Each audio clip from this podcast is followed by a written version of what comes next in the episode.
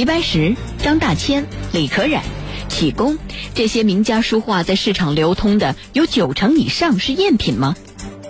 一件由制假者公然制作的名家赝品，何以被名家亲属认定为真迹，并与之合影，然后在拍卖公司拍出五千多万元的高价，最后再合理的走向流通之路的呢？一月十八日，中国公安部网站宣布，贵州遵义公安机关成功破获一起特大制贩假冒名家书画作品案。这一侵犯著作权案中，警方抓获犯罪嫌疑人二十四名，扣押涉及二十六位名家书画一千一百六十五幅。目前案件在进一步侦办中。假画天价之路，江苏新闻广播南京地区 FM 九三七，苏南地区 FM 九五三，铁坤马上讲述。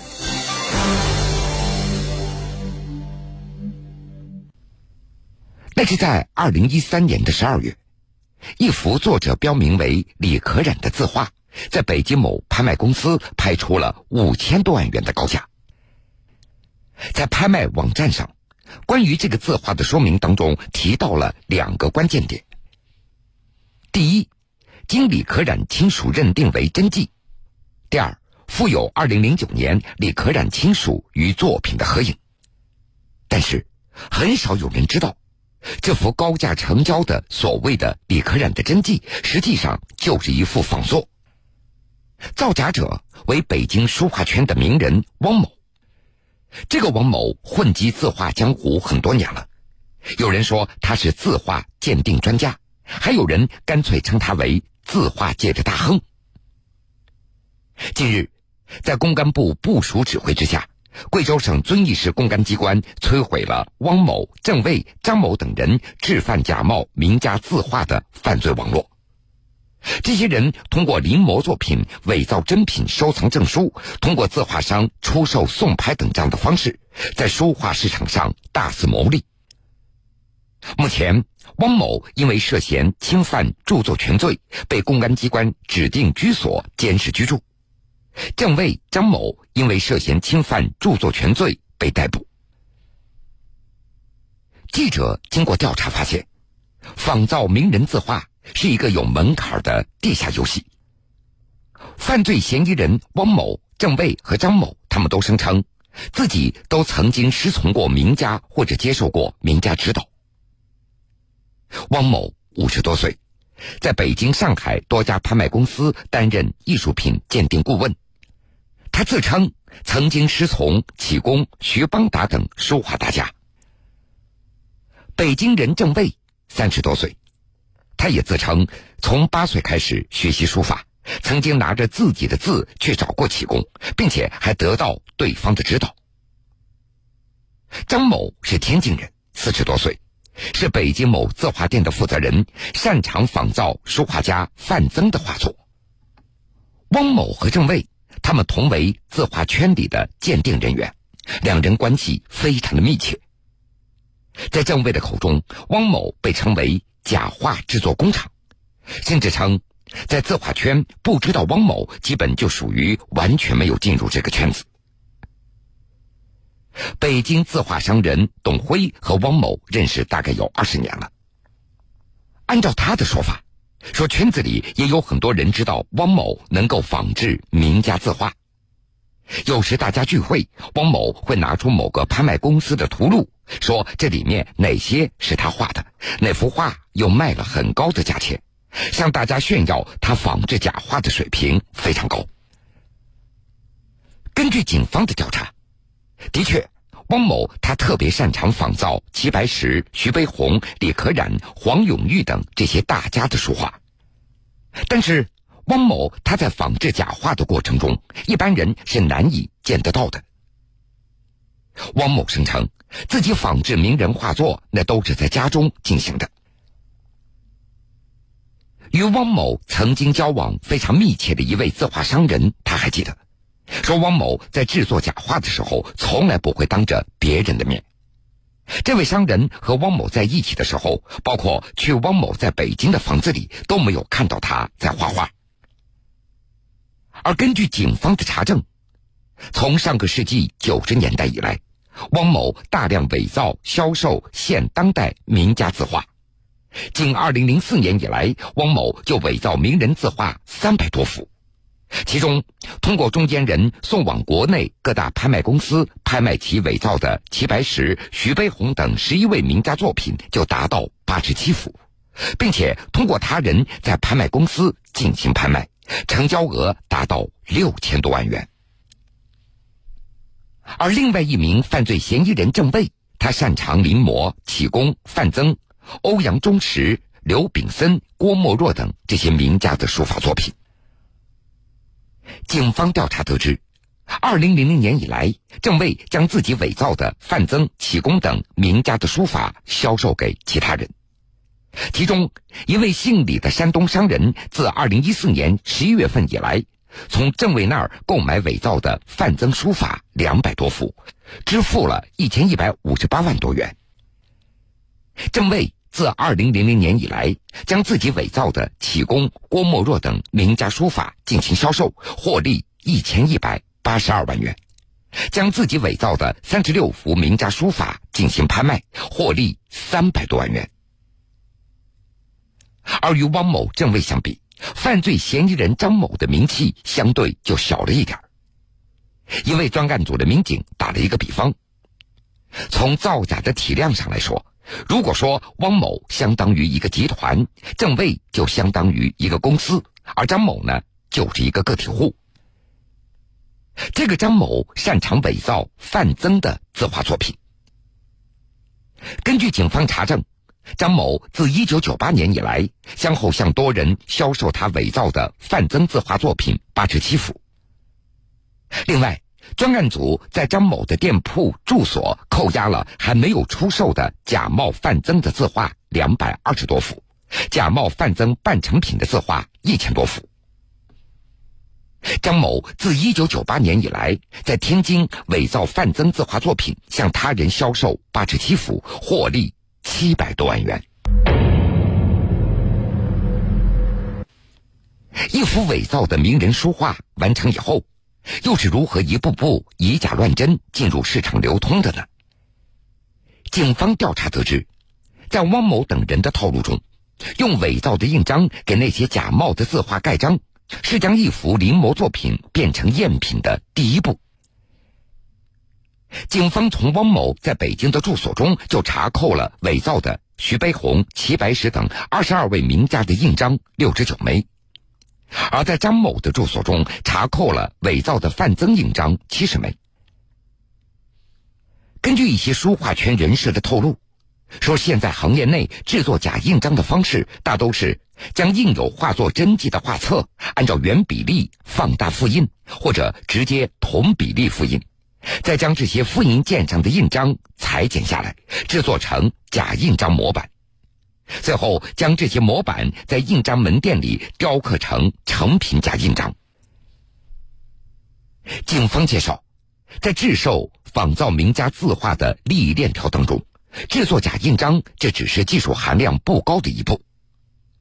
拿到权威人士所开出的鉴定证书，这才是关键性的一个环节。在这个环节当中，造假售假者那是各显神通，通过多种渠道为仿冒的字画取得证书。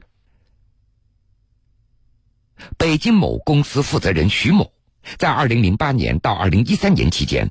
他是范增指定的范增字画唯一的鉴定人。二零一七年八月，徐某因为涉嫌侵犯著作权罪被指定监视居住。那是在二零一五年，徐某的好友曾经从郑卫那儿购买伪造范增字画的山东一个姓李的商人找到了他，让徐某帮忙开几张证书。徐某在明知这个朋友所提供的鉴定作品是仿冒字画的情况下，仍然为对方开出了多张鉴定证书。找权威人士开具证书，除了凭借过硬的关系，还要有各种各样的套路。犯罪嫌疑人汪某，他声称说李可染的一个亲属开了一个画廊，专门鉴定李可染的画。一方面，汪某他本来仿制李可染作品的水平就非常高；另外一方面，他就注意到李可染这个亲属在鉴定的时候会比较注重的一些细节，他将这些细节画好了，就可以骗过李可染亲属的眼睛了。仿作、印章、鉴定证书全部到手以后，汪某等这些造假者下一步要做的，那就是寻找销售渠道。用汪某的话说：“我不把这些假画送到拍卖公司。”那都是别人送过去的，把我的那份钱给我，这是规则。警方查证，汪某多年来通过字画商董辉、某拍卖公司董事长曹东等十五人，在多地二十三家拍卖公司来拍卖仿冒的画作，成交额达到六千多万元。而根据汪某他自己的交代，他非法获利了两千一百九十二万元。其余的都分给了送拍人员。汪某他告诉警方，一般那是根据送拍人的能量来定分成比例的。比如，能够把画送到拍卖行，并且能够把画给卖掉，那么可以分一半的钱给对方。为汪某操作拍卖仿作字画的字画商董辉，他声称，从二零零三年左右。他就开始向汪某要字画来送拍了，一直陆陆续续到现在。按照约定，送到小的拍卖公司，拍卖分成那是三七开，汪某占七成，或者是四六开，汪某占六成。如果送到大的拍卖公司，则是五五分成。某拍卖公司董事长曹东也声称。他大概是从一九九三年开始卖汪某仿制的齐白石、李可染、吴作人等这些名家的书画的，主要有两种方式。第一种是和汪某合作，拿到拍卖公司结账之后，按照五五或者四六分成，总共卖掉了十多幅，他本人获利一百多万元。第二种。那就是从汪某手中直接买断了仿制的画作，再送到别的拍卖公司，为此他也获利了两百多万元。除此之外，与造假者结盟的这些字画商人，不仅通过各种方式把这些赝品送拍，并且还帮助造假者以假乱真。北京商人江某就是嫌疑人郑卫和张某的中间人，他向警方交代。说张某仿制范增的画作在天津是非常出名的，业内人都知道。然而，张某模仿范增的字儿并不好，这是一个破绽，高手很容易从他的字里看出真假。而正好郑卫的字儿写得非常好，可以弥补这个缺陷。于是，江某便在张某和郑卫之间倒卖假画，以赚取差价。他曾经两次以八千元一平尺的价格从张某的手中来买画，再以一万元一平尺的价格转卖给郑卫；还曾经以六千元一平尺的价格买画，再以一万两千元一平尺的价格转卖给郑卫。而郑卫，他也曾经通过江某将自己盖了印章的画纸拿给了张某，让张某帮忙作画。江某他还记得。二零一六年一月，郑卫给了他两套范增的复印画，一套那是黑白的，用于临摹；还有一套稍微小一点、彩色的，用于让张某参考真迹，给这个假画上色。郑卫通过江某把这些画拿给了张某，就是请他好好的把这些画给画出来，郑卫就可以把这些画当做真迹留存下来了。等范增去世以后，也就没有人能够看出真假了。而事实上，除了与字画商人，造假者与鉴定人员之间同样也有着利益联盟。比如前面咱们提到的北京某公司负责人徐某，在二零零八年到二零一三年期间，他是范增指定的范增字画唯一的鉴定人。徐某曾经为郑卫仿冒的范增的书法开出了鉴定证书。按照郑卫的说法，说之前他和徐某就商量过了，说如果范增去世了，那就是我们的天下了。以后碰到范增的字画画的差的就毙掉，碰到郑卫仿造的范增的字儿，徐某就说是真的。以后范增的真迹就没有市场了，正位仿造范增的字就能够以假充真。这些仿冒名人字画的流向，除了直接卖给有送礼等需求的人之外，主要渠道那就是拍卖公司了。嫌疑人张某，他用“洗白”这两个字来形容拍出以后的那些仿冒的名人字画。在他看来，仿冒的名人字画拍卖成功以后，便相当于被洗白了。同时，送拍也有一定的讲究。字画商董辉他介绍，真迹和假画一定要掺在一起，这样才能够说得过去，拍卖公司才能够收这些画，而且拍卖的起拍价非常低，那都是八千元。某拍卖公司的董事长曹东他还记得，二零一三年，他买了三幅被一个名叫姚伟收藏的李可染真迹书法，当时。曹东他就想找汪某帮他补一幅同样的，然后掺杂在这三幅真迹里来卖。在曹东看来，这样做可以降低自己买真迹的成本，提高这幅假书法的可信度，也能够赚取利润。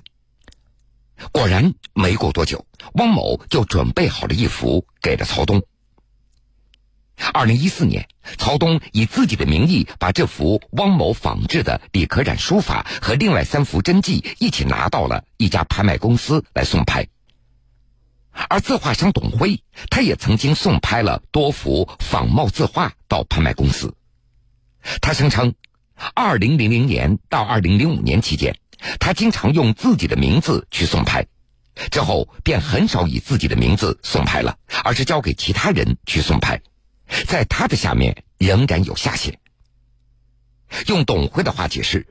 主要原因是我送的作品不是很好，拍的也不好，而且很难送进去。另外，去送拍的作品一定要和真迹掺杂在一起才会好送，光是假的这是不好送的。另外，在送拍这个环节当中，还有可能存在拍卖公司人员与售假者结盟的情况。嫌疑人郑卫就告诉过警方，说北京一家拍卖公司的某业务员就明目张胆的收假画上拍了，和委托方进行分成。其中，这个拍卖公司的书画部的经理就找过郑卫，说要和他进行合作。虽然没有讲明到底合作什么，但是郑卫知道肯定是上拍的事情。齐白石、张大千、李可染、启功，这些名家书画在市场流通的有九成以上是赝品吗？一件由制假者公然制作的名家赝品，何以被名家亲属认定为真迹，并与之合影，然后在拍卖公司拍出五千多万元的高价，最后再合理的走向流通之路的呢？一月十八日，中国公安部网站宣布。贵州遵义公安机关成功破获一起特大制贩假冒名家书画作品案。这一侵犯著作权案中，警方抓获犯罪嫌疑人二十四名，扣押涉及二十六位名家书画一千一百六十五幅。目前案件在进一步侦办中。假画天价之路，铁坤继续讲述。在多位受访者看来，